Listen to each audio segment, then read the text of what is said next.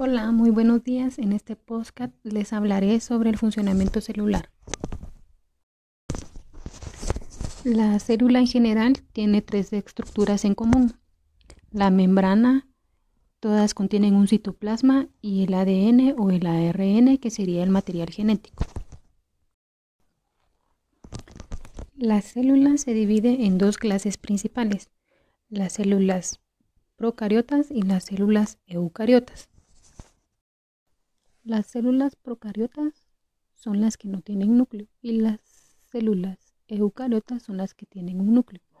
Las células están formadas por los organelos.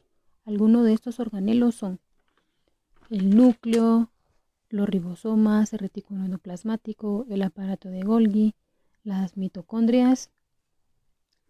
todos los organelos cumplen una función dentro de la célula. Se podría decir entonces que las, células procariotas son las que carecen de un núcleo y generalmente son más pequeñas y simples y que tienen vida unicelular que podrían ser como las bacterias y las células eucariotas son las que tienen núcleo, que son las que están más evolucionadas y son las que le dan la vida a las plantas y a los animales.